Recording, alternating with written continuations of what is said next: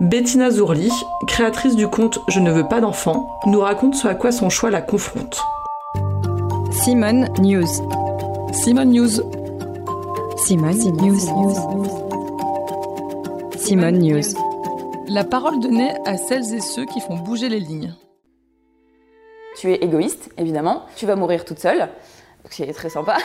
tu ne sais pas vraiment ce que tu veux, ou tu es encore trop jeune pour savoir. Il y a forcément un traumatisme lié au fait que tu ne veuilles pas d'enfant. En ayant bientôt 30 ans, en décidant de me marier avec un homme, pour la plupart des gens, c'est la suite logique, c'est effectivement de fonder une famille.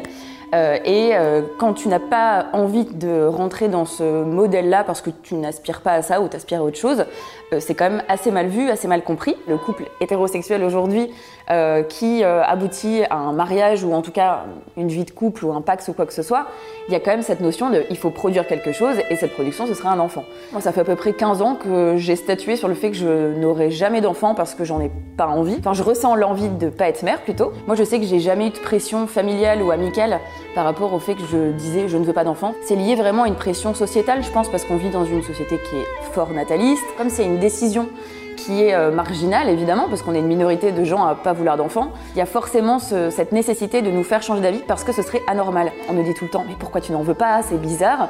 On va très rarement poser la question inverse à des futurs parents ou des gens qui émettent un souhait de parentalité. Pourquoi on a envie de cet enfant ou pas? Enfin, est-ce que c'est vraiment une envie interne, réfléchi, parce que c'est une grosse responsabilité de faire des enfants Ou est-ce que c'est euh, par pression sociale, par mimétisme ou ce genre de choses? Il y a clairement cette image de, oui, pour être une femme accomplie, il faut être euh, mère. Et moi, je l'ai expérimenté euh, d'un point de vue personnel, on me l'a déjà dit plusieurs fois, hein, que je serai jamais une femme accomplie, ou une femme tout court d'ailleurs. La parentalité et du coup la maternité aujourd'hui, ça peut être une source d'aliénation. Je dis ça peut être parce que c'est pas obligatoire, mais en tout cas, ça peut être une source d'inégalité euh, financière, d'inégalité dans le milieu du travail, etc.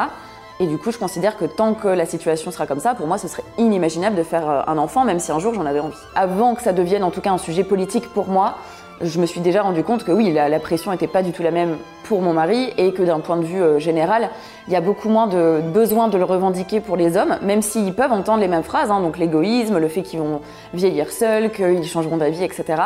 C'est beaucoup moins politisé la vie masculine sur la question que la vie féminin, puisque euh, ben, biologiquement, on a un utérus, donc c'est fait pour s'en servir a priori pour plein de gens. D'un point de vue euh, médical, c'est une question très difficile. Enfin, vraiment, le désir de ne pas être parent, c'est pas du tout compris. Euh, et quand on pense corps médical, on pense par exemple à la contraception définitive notamment. Alors moi personnellement, j'ai pas eu recours parce que c'est mon mari qui a eu recours à une vasectomie, donc j'étais bien lotie là-dessus, je n'ai pas à le faire. En France, il y a une loi qui date de 2001 qui stipule que toute personne majeure qui respecte un délai de réflexion de 4 mois euh, a le droit de se faire stériliser, donc euh, peu importe son genre. Et c'est vrai qu'il y a de la désinformation. Déjà, il y a beaucoup de médecins qui euh, demandent un suivi psychologique pendant une ou plusieurs séances pour attester de la fiabilité de la personne. et il y a aussi des médecins qui disent que non, c'est interdit si t'as pas déjà eu un enfant, si t'as pas plus de 35 ans, etc. Ce qui est totalement faux, quoi. Il y a cette idée pour beaucoup de médecins, en tout cas des témoignages que j'ai reçus, c'est qu'ils considèrent que c'est une mutilation en fait. Quand tu choisis un métier, tu choisis d'accepter toute la, tout ce que ça englobe, quoi. Comme les praticiens et praticiennes qui refusent les interventions, enfin les IVG, tu te dis, c'est quand même, ça fait partie du travail, quoi, en fait, d'appliquer la loi, tout simplement. Le but, c'est pas de créer une nouvelle injonction en disant, euh, il, faut, il faut arrêter de faire des enfants euh, parce que écologie, parce que féminisme ou je ne sais quoi.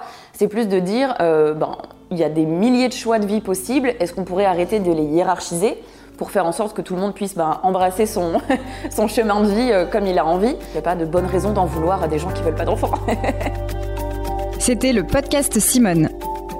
Retrouvez-le tous les mardis et jeudis et abonnez-vous sur votre plateforme d'écoute préférée pour ne manquer aucun des épisodes. À bientôt!